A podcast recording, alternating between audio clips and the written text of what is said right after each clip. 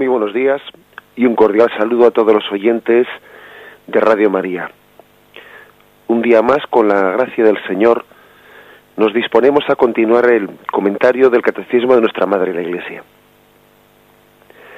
Después de haber terminado, en el último día, haber terminado ya esa explicación detallada que hace el Catecismo de lo que son los atributos de la Iglesia como una santa, católica y apostólica, Proseguimos ahora en lo que el catecismo llama como el siguiente párrafo, que tiene como título Los fieles de Cristo.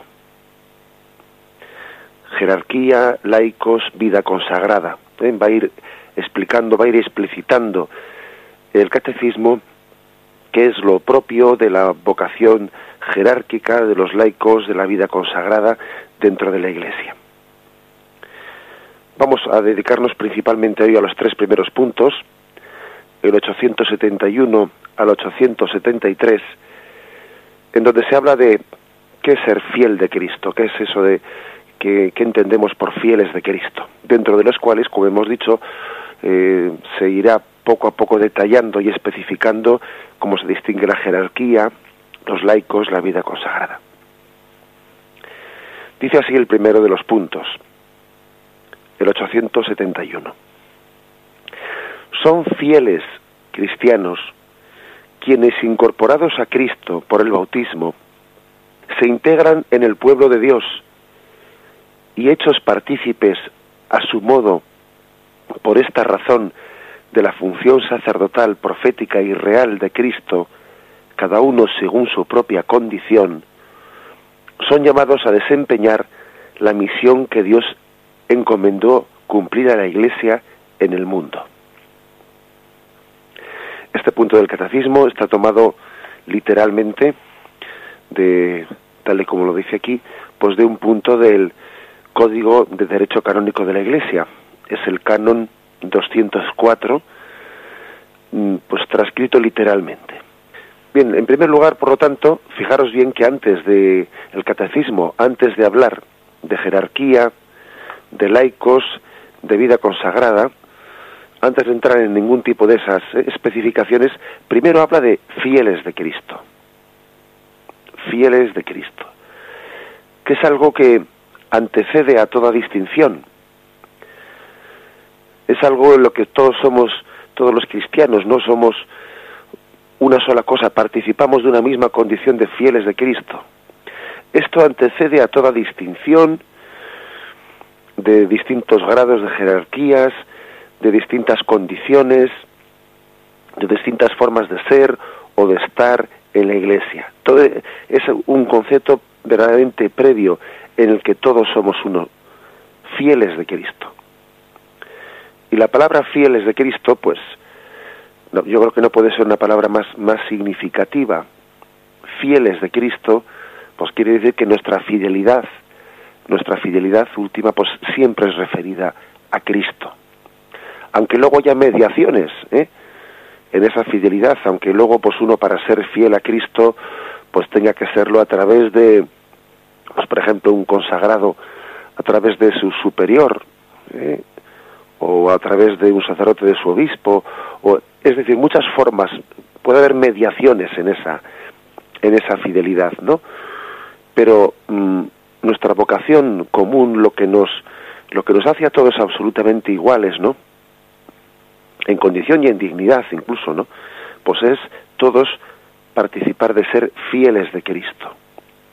Seguidores suyos, la palabra fiel, la palabra fiel, pues de fidelidad, ¿no? Evidentemente, pues hace referencia a un seguimiento, a un sentido de pertenencia, somos de Cristo, somos, somos suyos, Él nos ha elegido.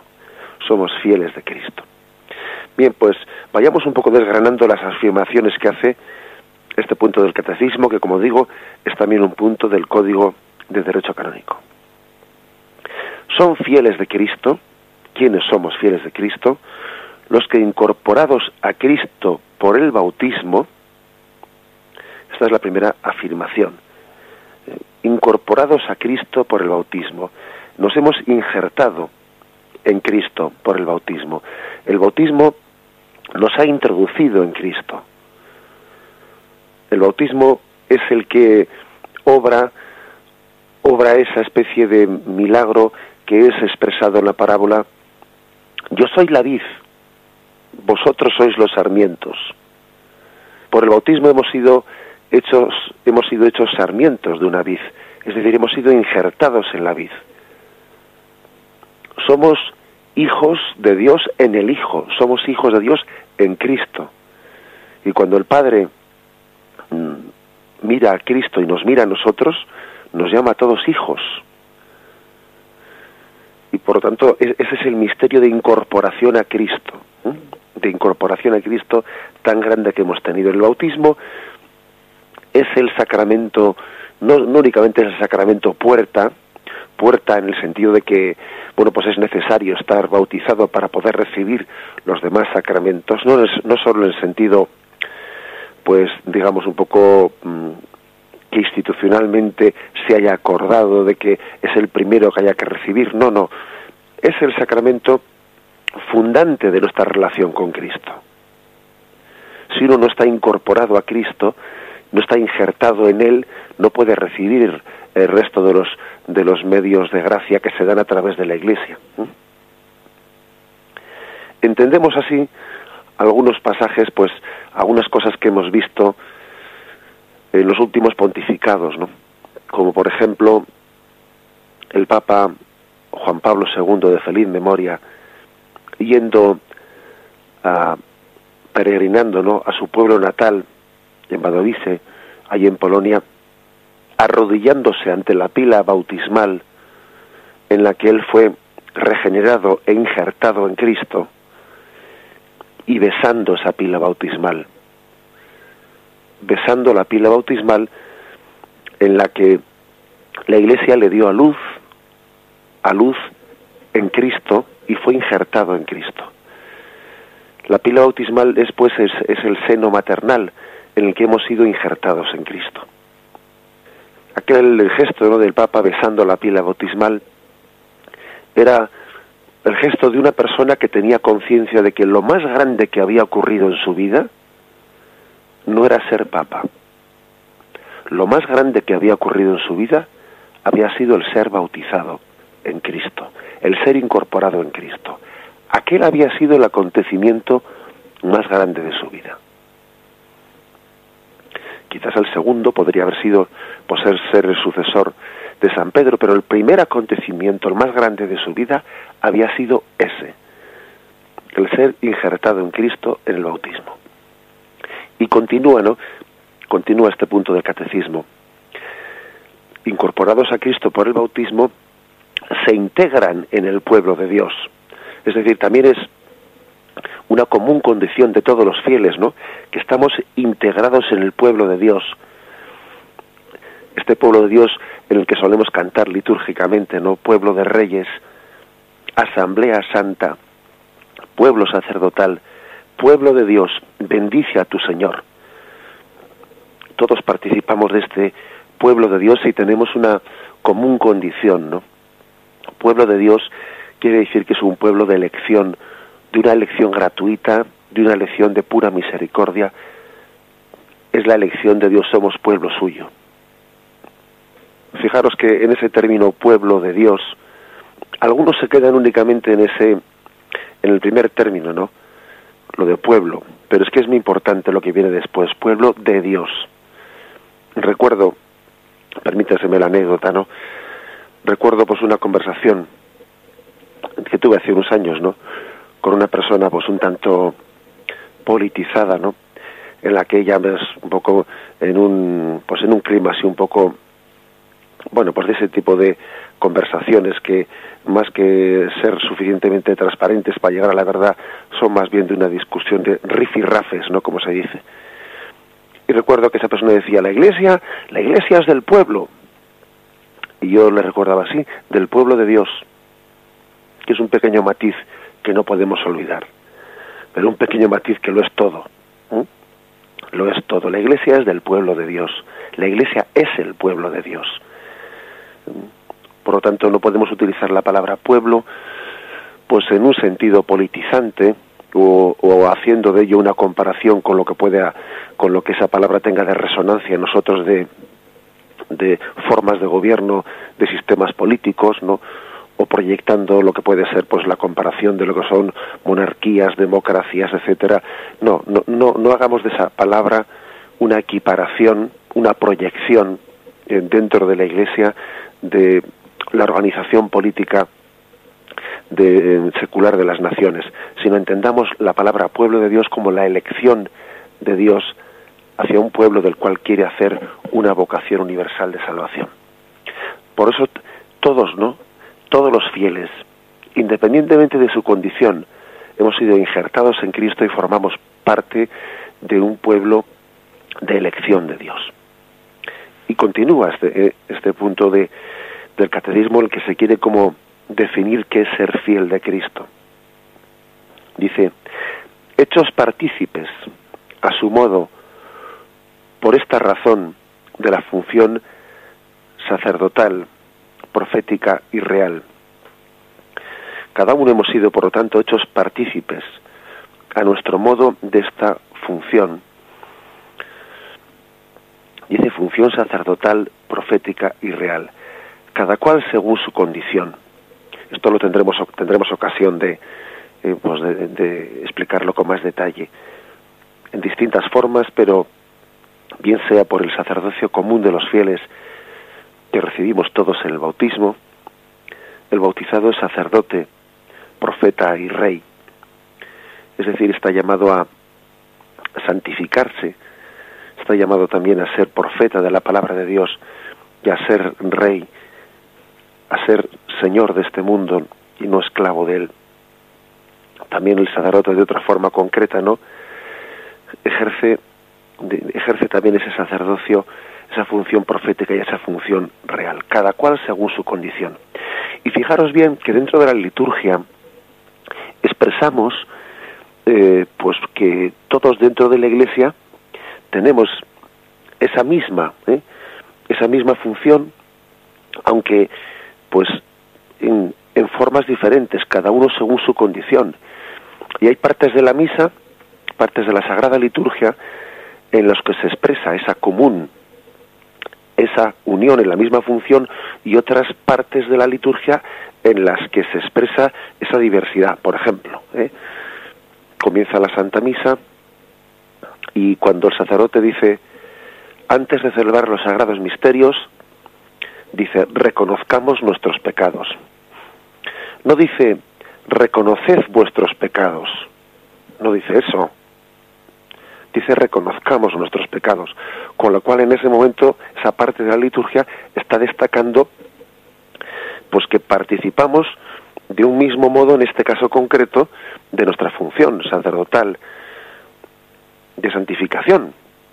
Hay que santificarse pidiendo perdón, pero, por ejemplo, en otra parte de la liturgia, el momento de las ofrendas, cuando el sacerdote va a ofrecer, dice, orad hermanos, para que este sacrificio mío y vuestro sea agradable a Dios Padre. Podría haber simplificado, ¿no? La liturgia de haber dicho, para que este sacrificio nuestro.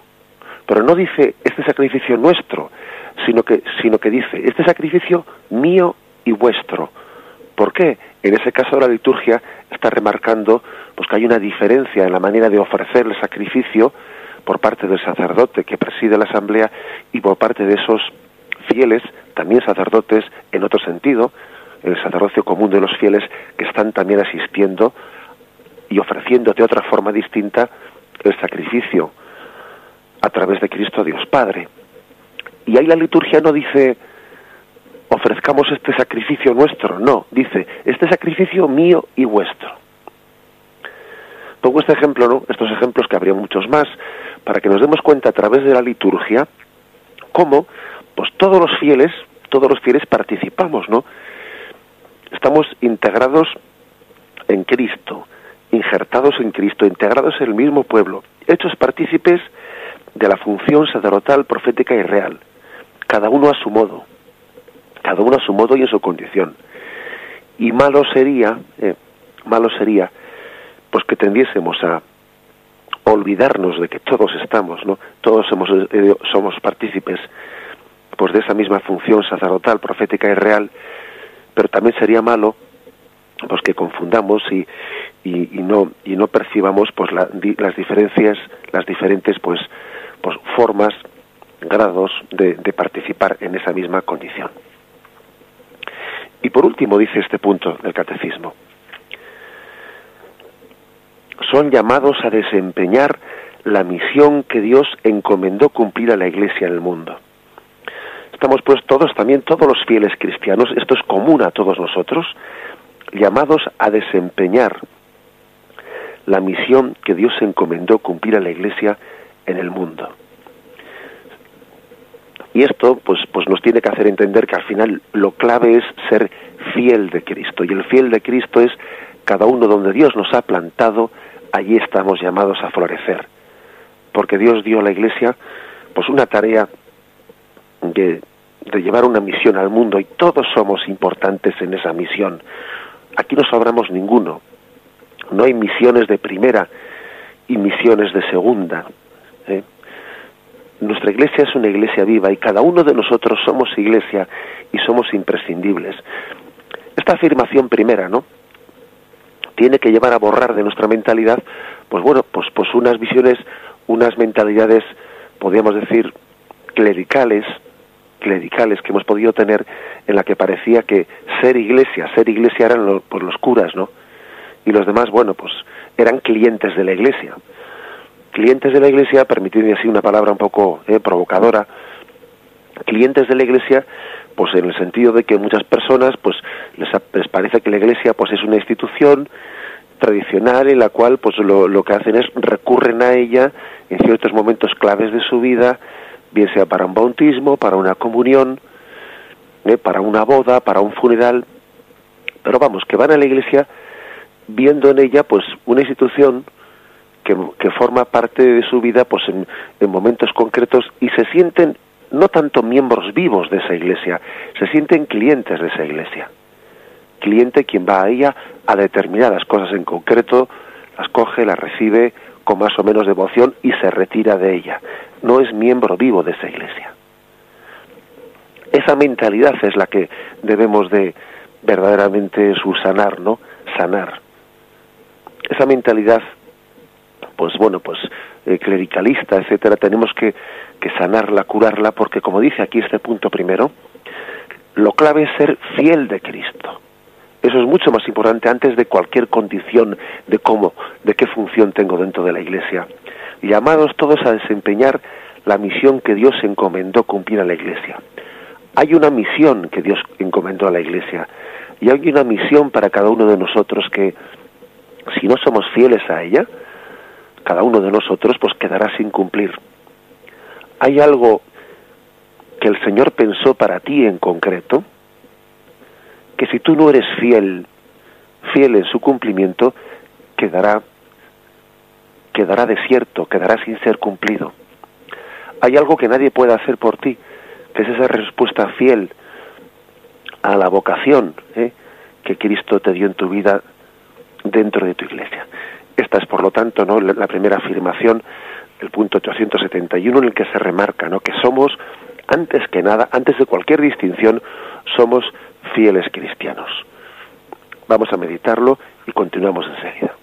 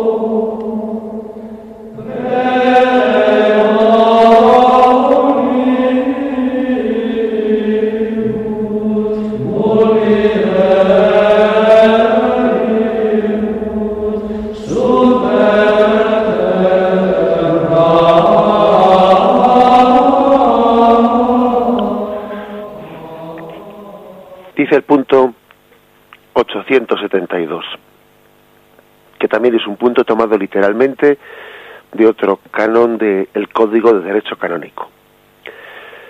Por su regeneración en Cristo, se da en todos los fieles una verdadera igualdad en cuanto a la dignidad y acción, en virtud de la cual todos, según su propia condición y oficio, cooperan a la edificación del cuerpo de Cristo. Por su regeneración en Cristo. De nuevo es otra referencia al sacramento del bautismo, ¿eh? en el que somos regenerados en Cristo, somos incorporados a Él y somos regenerados, aunque también el sacramento de la penitencia eh, pues también mm, contribuye ¿no? a complementar esa regeneración, pero se refiere al bautismo. Por la regeneración en Cristo tenemos una, una igual una igualdad en la dignidad, en la dignidad y en la acción, cooperando a la edificación del cuerpo de Cristo. El cuerpo de Cristo, en el cuerpo de Cristo tiene igual dignidad cualquiera de sus miembros. No hay, miembros más dignos y miembros menos dignos. cualquier caso que decir que el cuerpo, que el miembro más digno del cuerpo de Cristo es su cabeza. Cristo es la cabeza del cuerpo místico de Cristo. Los demás no sobramos nadie, todo el mundo ¿eh? tenemos un puesto especialísimo en ese cuerpo de Cristo, del cual mm, pues sería un error pensar ¿eh? que hay puestos más dignos o menos dignos. Permitidme un ejemplo que, que muchas veces me ha hecho a mí meditar sobre esto. Y es la experiencia parroquial que a veces se suele vivir pues cuando una parroquia organiza un campamento de verano, ¿eh? En el que lleva a sus chicos o a sus niños intentando tener un momento fuerte de evangelización, ¿eh? un momento fuerte, intenso, que suele ser posiblemente de esas experiencias que más nos permiten adentrar a Cristo en los corazones nuestros, ¿no? Y uno ve que en un campamento de verano, pues están quienes organizan los juegos con los chicos, están las cocineras, pues haciendo un sacrificio, un servicio verdaderamente sacrificado eh, para tantísimos niños. Están unos sacerdotes confesando a niños en una en una esquina. Están pues otros encargados de sencillamente de, de, hacer compras, eh, un montón de detalles concretos, ¿no? ¿Y cuántas veces a mí me ha ocurrido que dentro de ese campamento en el que uno ve una imagen de una iglesia viva, una iglesia viva, en la que todas esas personas, miembros de la parroquia, han dado su tiempo, su tiempo para estar en la cocina. ¿eh? Están allí sin cobrar un duro y quitando tiempo de sus vacaciones, su tiempo, pues lo, pues otras personas también han quitado pues una semana de sus vacaciones para organizar esos juegos con los chicos y uno dice, vamos a ver, ¿es que acaso no tiene una igual dignidad cada uno, cada uno de esos servicios que se está haciendo? ¿Acaso quien está en la cocina con un servicio tan sacrificado, su, su servicio es menos digno? Podríamos llegar a pensar, ¿no? Bueno, ese servicio es menos digno que el que hace el sacerdote perdonando los pecados. Sí, sí, sí, pero manda tú a los chicos después de haberles perdonado los pecados y días que no tienen comida, a, ver, a ver qué es lo que pasa y a ver qué ambiente se crea en el campamento y a ver si ese momento de gracia de haber sido perdonado por Cristo, pues lo estropeamos y, y resulta que entonces más que sentir el gozo del perdón, pues allí montamos la, eh, montamos la revolución. Bien, permitidme ese, ese ejemplo, pero es que es totalmente cierto. Es decir, una en una iglesia cualquiera de sus servicios son igualmente dignos. Y es totalmente digno que alguien pues se dedique al, al cuidado de la iglesia, al cuidado de su limpieza, o al cuidado de, aspectos pues, pues mínimos, ¿no? detalles mínimos al, al, ornamento de una iglesia, o bien sea a otro tipo de cuestiones ¿no? que pueden llamar más, más la atención, pero exactamente, exactamente aquí se está insistiendo en que todos tenemos una igualdad en esa cooperación y la edificación del cuerpo de Cristo. Y es un error, ¿no? Pensar, eh, pensar que que uno tiene pues una un cargo más importante que el otro. Es más, una de las enfermedades más grandes que podría existir, ¿no? De entre nosotros, pues es una especie de percepción de pues una competitividad para ver quién tiene un cargo o tiene el otro. Si esa enfermedad entrase en nosotros, ¿no? Pues yo creo que sería horrorosa si entre nosotros, entre los sacerdotes, ¿no? Entrase la enfermedad de decir, ah, pues yo quiero aspirar a este cargo en la iglesia, no, yo espero, aspiro a esta parroquia, aspiro a la otra, a ver si me dan este cargo, a ver si me dan el otro. Si dentro de la de la colaboración en la parroquia, ¿no? Pues entrase ese mal, eh, el mal de querer aspirar a un cargo porque me parece que es más importante que el otro, porque aquí únicamente, pues eh, aquí limpiando la parroquia me parece que es un cargo menos digno. Si ese, si ese mal entrase en la iglesia, entonces verdaderamente es que habríamos perdido, perdido conciencia de que aquí lo importante es que siendo regenerados por Cristo, cada uno tenemos una igualdad, dignidad, en la edificación del cuerpo de Cristo. Y como ya hemos tenido ocasión de decir en este programa, permitidme volver a insistir, ¿no? En una idea que creo que es clave, que al final, al final, lo verdaderamente distintivo, lo que verdaderamente nos, nos, nos marcará para siempre no es tanto qué cargo concreto ocupemos dentro de la Iglesia, sino lo verdaderamente distintivo será el nivel de santidad. Eso sí que permanecerá por toda la eternidad. Eso sí que será lo distintivo. Eh, que poniendo ese ejemplo, cuántas veces yo eh, pues he hecho la siguiente reflexión, ¿no? La reflexión de decir y, y cómo se llamaba pues el obispo en los tiempos de San Vicente de Paul, qué obispo tuvo San Vicente de Paul, qué papa fue el papa en, tiempos en los de San Vicente de Paul, pues no lo sé, ¿eh? tendríamos que investigarlo, habría que mirar los libros de la historia, porque es que hemos perdido memoria de ello.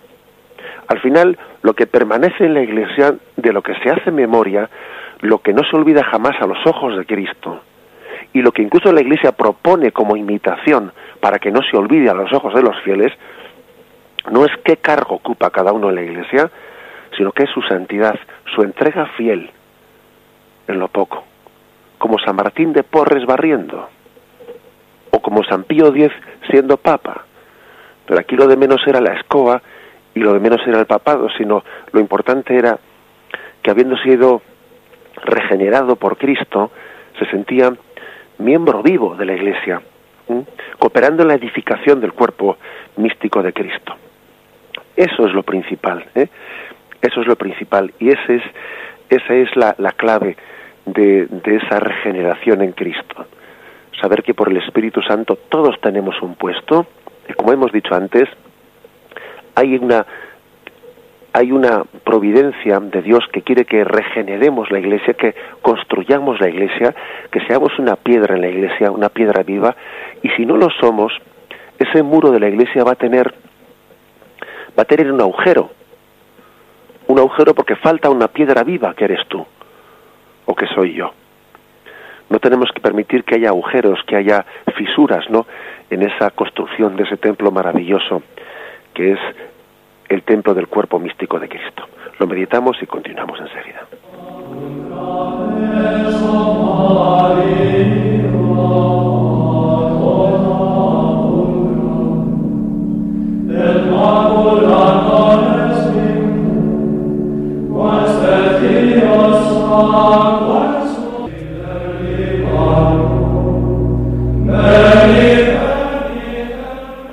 Dice el punto 873. Las mismas diferencias que el Señor quiso poner entre los miembros de su cuerpo sirven a su unidad y a su misión.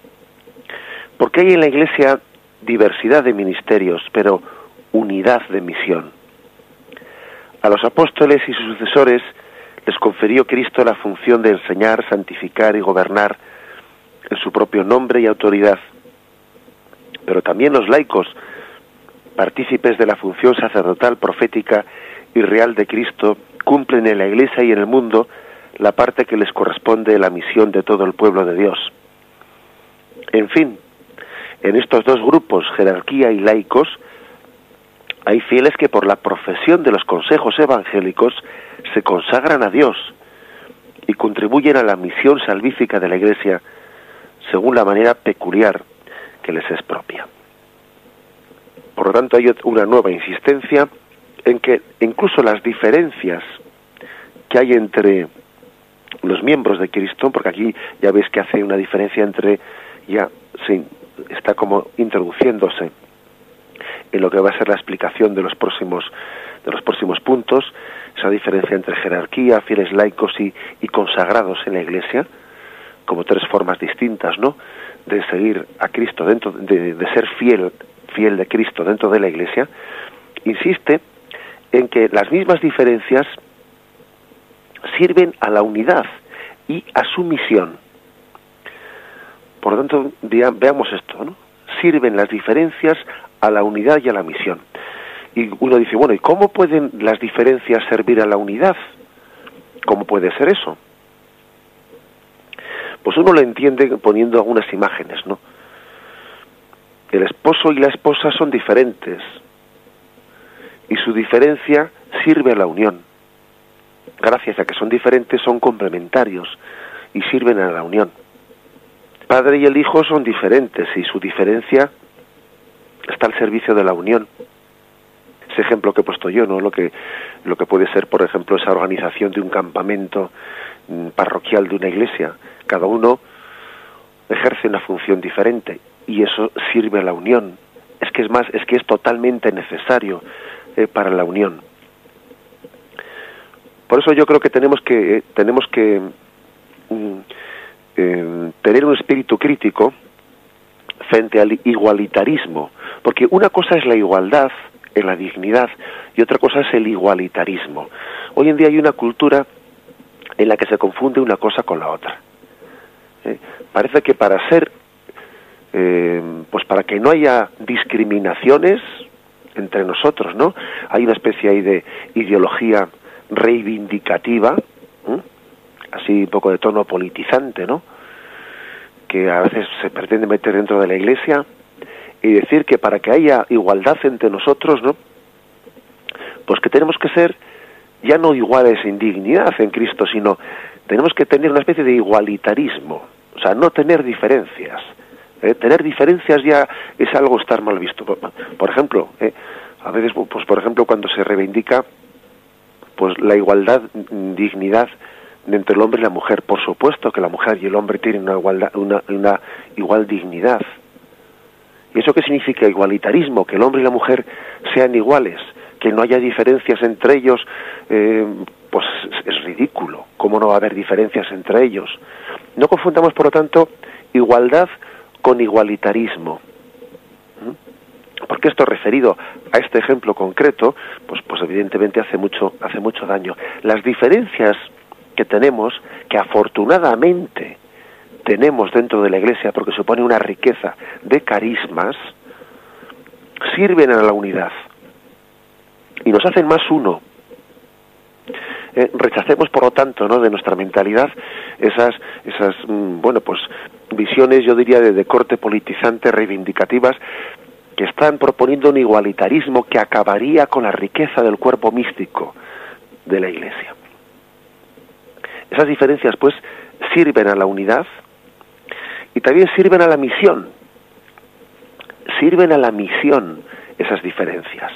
La misión de la Iglesia es mucho más rica por esas diferencias, porque cada uno tiene posibilidades según pues el, consagrado, según también las distintas formas de, vivir la consagración en la iglesia, eh, el sacerdote, los laicos, tenemos posibilidades distintas de llevar la misión al mundo. Porque cada uno podemos incidir en sectores distintos, en ambientes distintos, en lugares distintos. Y gracias a Dios que esas diferencias permiten que la misión de Cristo llegue más lejos y que así entendamos que, que, esas diferencias forman parte de esa providencia de Dios para que no quede ningún rencón al que Cristo no pueda llegar. Incluso permitidme una cosa, ¿no? que creo que hasta dentro incluso de la propia vocación, o sea, dentro de la misma vocación, o sea, el hecho de que los mismos sacerdotes, pues, o los mismos laicos, o los mismos consagrados, ¿no? Pues incluso cada uno de nosotros tenemos cada uno nuestro carisma peculiar, ¿no? Nuestro carácter peculiar que hace, nos hace más proclives, pues para poder llegar a un tipo de personas o a otro tipo de personas.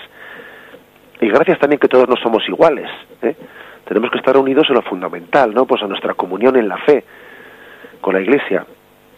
Pero esas esa diversidad, esa, esa pluriformidad dentro de la Iglesia, ¿no? En sus vocaciones y incluso en sus carismas, por ejemplo, los, movimientos de la Iglesia, hay movimientos muy distintos en la Iglesia, aun estando en comunión con el mismo magisterio de la Iglesia, que hacen que cada uno tenga una capacidad de incidir en personas distintas y un sacerdote, pues o, un movimiento eclesial, o un laico, o un consagrado, pues por lo que sea, encaja mejor para llevar la misión de Cristo en un ambiente. Yo, por ejemplo, vamos, muchas veces he comentado con compañeros sacerdotes, he comentado que, que bueno, que cambian los sacerdotes en las parroquias, a veces a los fieles, ¿no? Pues les, les da mucha rabia, ¿eh? que les cambien el sacerdote, pues porque sabían, se habían hecho a él y estaban a gusto con él, etcétera, ¿no? Lo cual, bueno, pues es signo positivo de cariño, etcétera. Pero también el cambio de sacerdote suele ser enriquecedor porque uno se da cuenta que un sacerdote nuevo que viene, pues es capaz de llegar a personas que el anterior no había llegado. Cada uno tiene un carisma en el que es capaz que la misión de Cristo, eh, pues mm, llegue a más rincones, llegue a más rincones. Y lo mismo ocurre con otro movimiento eclesial, que uno había conseguido llegar a un determinado tipo de personas, pero otras, por lo que sea, pues bueno, pues no habían encajado ahí, ¿no? Y entonces, sin embargo, encuentran su sitio, lo encuentran en otro, en otro movimiento distinto. Por eso insistimos, ¿no? Que las diferencias, como dice este punto del, del catecismo, son para bien de la misión de la Iglesia porque así llegamos a más gente, porque así cada uno encuentra dentro de esta gran familia que es la Iglesia, encuentra un sitio en el que ve que encaja mejor. Un poco lo del zapato de la cenicienta, ¿no? Que parece que hasta que encuentra su horma de zapato donde, donde se ve que encaja mejor. Y esto además nos tiene que hacer ser muy humildes, muy humildes, porque esto significa que ninguno ninguno, ni, no hay ningún sacerdote, no hay ningún consagrado, no hay ningún movimiento laico en el que eh, todos los fieles de Cristo encuentren perfectamente su, su, eh, su lugar. Pues no. O sea, ninguno de nosotros agotamos plenamente el misterio de Cristo. Ninguno de nosotros representamos totalmente, ¿no? Ninguno de nosotros somos, llegamos a ser ese lugar en el que todo el mundo se siente a gusto. Pues afortunadamente hay una diversidad hay una diferencia dentro de la Iglesia que hace que la misión de la Iglesia pueda llegar a todos los lugares. Esto nos tiene que hacer más humildes. Más humildes. La Iglesia es el sacramento universal de salvación. Pero nosotros, cada uno de nosotros en particular, hombre, no somos universales. Llegamos pues a, un sector del rebaño de Dios. Y otros llegan a otro sector, y otros llegan a otro sector. La Iglesia es sacramento universal, pero cada uno de los que formamos la Iglesia somos un pequeño sacramento, una participación de ese sacramento universal y todo el mundo no tiene por qué encajar, es imposible. ¿eh?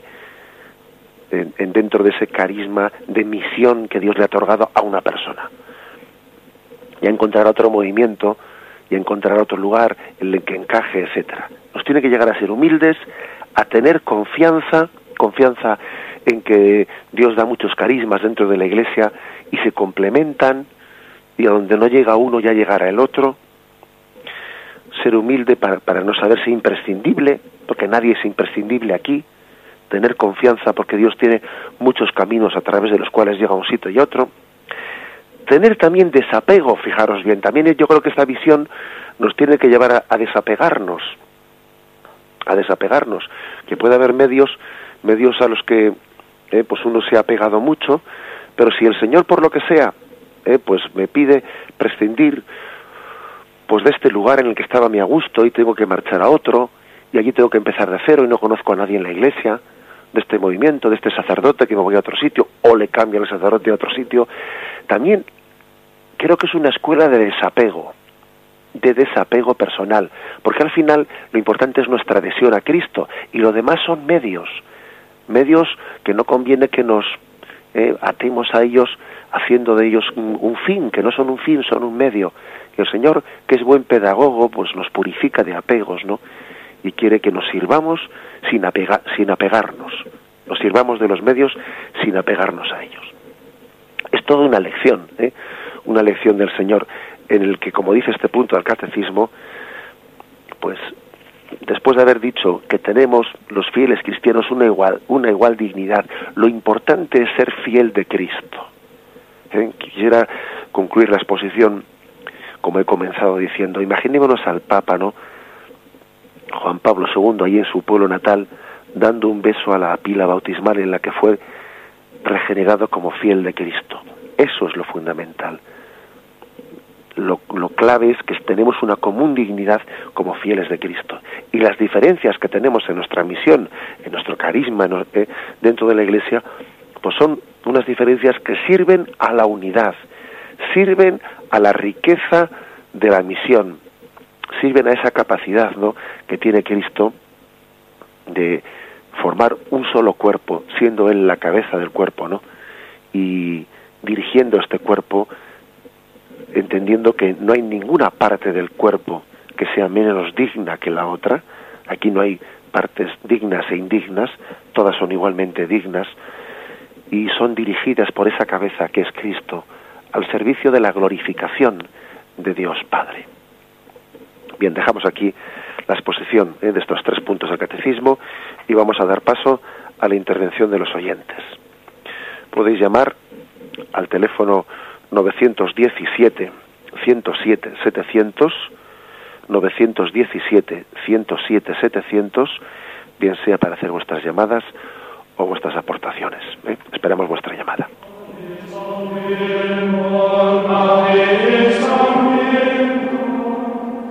Bis aber selbst.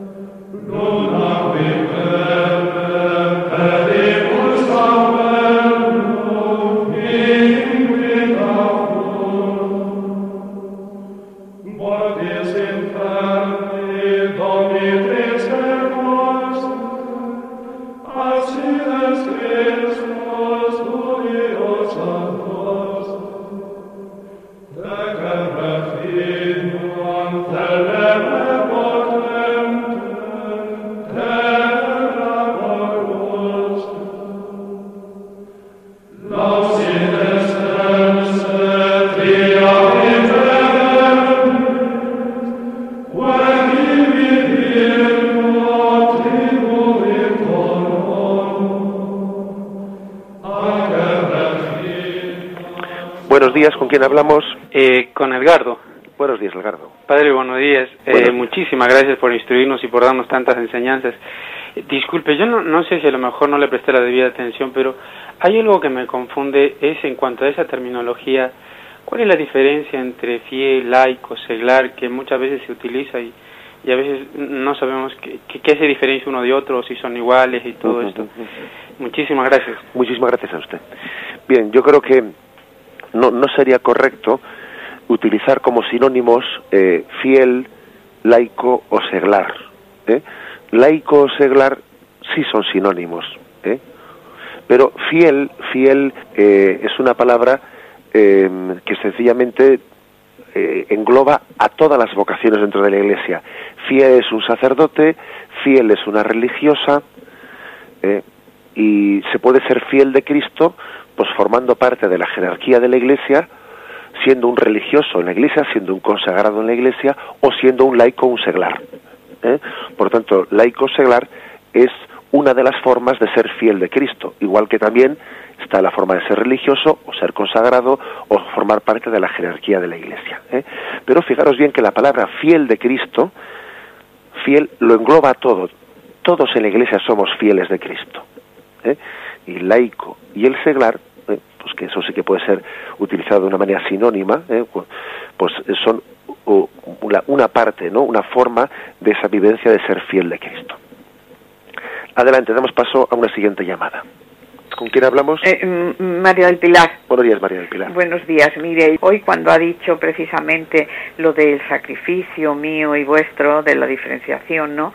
Pues en algunas iglesias mm, dicen este sacrificio solo, en otras dicen este sacrificio nuestro este sacrificio que es de todos nosotros, este sacrificio que es de Cristo y es nuestro, en lugar de decir es mío y vuestro, porque el sacerdote está, mm, pienso, en persona de Cristo, ¿no? Por eso dice mío, por eso cuando consagra dice este es mi cuerpo, no tu cuerpo, o su cuerpo, ¿no?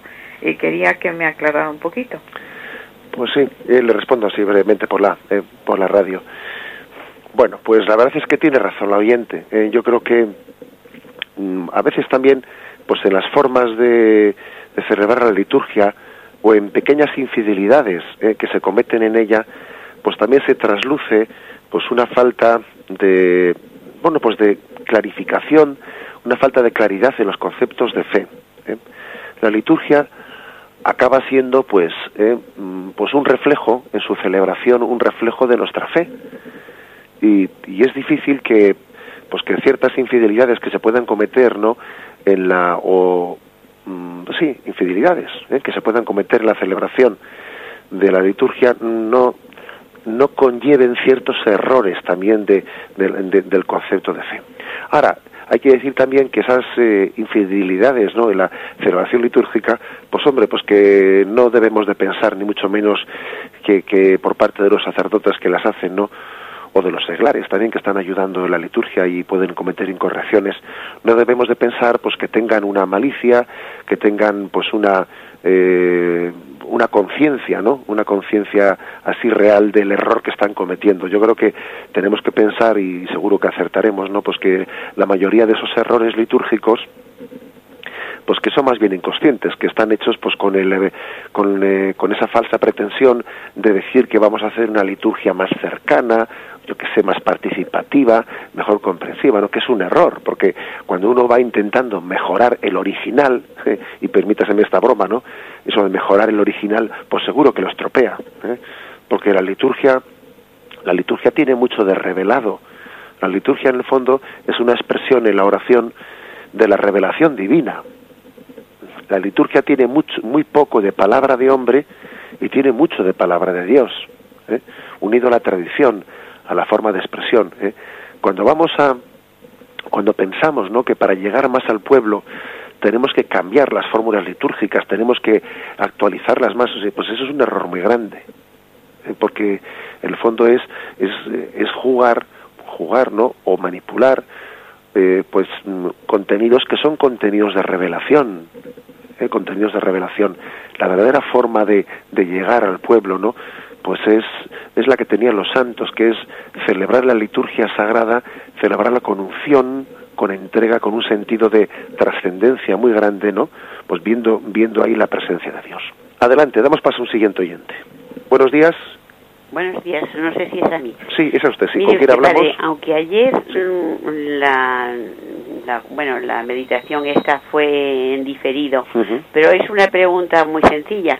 Entonces se habló de un chico que llamó diciendo que él se confesaba en la sacristía porque el sacerdote pues iba deprisa y, y bueno, como le venía muy bien, pues, pero que él no, no le gustaba, que le hubiese gustado más confesarse en el confesionario, con lo que usted le contestó diciendo que sí, que era válida la confesión en la sacristía y tal pero en cambio, mm, bueno, y yo eso, eso sí que lo sé, ¿no? Y, y que incluso se pueden confesar dando un paseo, ¿no?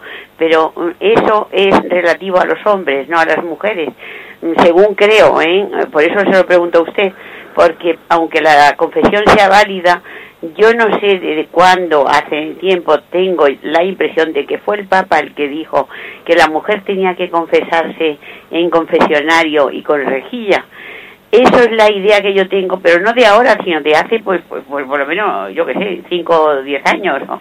Y entonces yo siempre he respetado eso, incluso cuando he podido confesarme, pues algunas veces, en algunas ocasiones, que por falta de sacerdote te han dicho, bueno, pues pasa y te confiesas, y nunca he querido, ¿no? Entonces yo mm, mm, ya se lo pregunto a usted, porque usted está completamente seguro de lo que nos tiene que contestar. Como en ese momento ah, no se habló de las mujeres, ayer no se habló para nada de las mujeres, sino que este chico mm, consultó eso, dije yo, bueno, ¿y las mujeres qué? Si en un momento dado o no en un momento dado, pues en cualquier momento, porque usted sabe, padre, que hay veces que algún sacerdote, pues a eso no le da ninguna importancia, ¿no? El confesar en, en, un banco, que eso lo he visto yo, pues, pues este verano pasado, en cualquier banco de la iglesia, y a mí me choca eso, puesto que yo tengo idea que el Papa ya había dicho que la mujer tenía que confesarse en rejilla. Y como ustedes son sacerdotes, pues supongo que es una obligación de ustedes. Intento un poco responderle dentro de lo que yo, eh, vamos, buenamente pueda, pueda saber. Bien, le respondo por la radio. La verdad es que, mire, que yo sepa, que yo sepa, no creo que exista, igual me equivoco, ¿eh? pero no creo que exista una, eh, una disciplina en el sentido de, mm, de orden de la Iglesia o, o, norma de la Iglesia en la que eh, pues se diga expresamente que las mujeres eh, deban de ser confesadas de una manera distinta, etcétera, que los hombres. No creo que exista esa norma. Otra cosa es que por prudencia, eh, por prudencia, por, porque también la, Iglesia tiene su experiencia y sabe que sabe que, sabe que también los detalles de delicadeza hay que cuidarlos, ¿eh? hay que cuidarlos, pues se haya hecho así, que a veces uno ve que, por ejemplo, incluso en muchos lugares hay la tradición que pues que los hombres van a confesarse por la parte delantera frente al sacerdote y sin embargo la mujer va, va por eh, por la rejilla lateral, etcétera. Creo que eso forma parte más de una costumbre, eh, costumbre, mm, bueno, pues también también sabia y delicada, ¿no? Pero no creo que sea una norma de la Iglesia. ¿eh? También pienso que eso puede estar eh, supeditado también a ciertos eh, a, a, ciertos contextos contextos culturales, ¿no? Pero bueno, que aunque los contextos culturales pues van cambiando, yo creo que sí que siempre tiene que haber ¿no? una delicadeza especial pues en el pues en el trato pues entre entre el, sacerdote y la mujer a la, en, la, en, el momento de celebrar pues también el sacramento de, de, la penitencia, ¿no? Pues parece que una mayor delicadeza, pues yo qué sé, eh, eh, se puede se puede traducir en, en, muchos detalles, pero no creo que exista esa norma. ¿eh? Por ejemplo, yo yo me imagino pues eh, que en muchos contextos, como puede ser el de un campamento, un tal, un cual, no, yo creo que no hay un impedimento para que también una chica, una mujer pueda ser confesada por el sacerdote eh, fuera de, del confesionario, siempre y cuando haya pues una circunstancia concreta que lo, eh, pues que así también pues parece que, que lo haga excepcional. En todo caso, lo importante, lo importante también es que los sacerdotes, y esto va por nosotros, ¿no? Pues entendamos también que es importante la disponibilidad eh, en el sacramento de la confesión, eh, la disponibilidad, el saber que también los fieles nos deben de ver en el confesionario, nos deben de vernos siempre disponibles, ¿no? Disponibles para servir a, a Cristo y para servir a aquellos que tienen necesidad de Cristo. Bien, concluimos de esta forma el programa de hoy. Damos gracias al Señor por haber podido tener este rato de compartir su palabra. Alabado sea Jesucristo.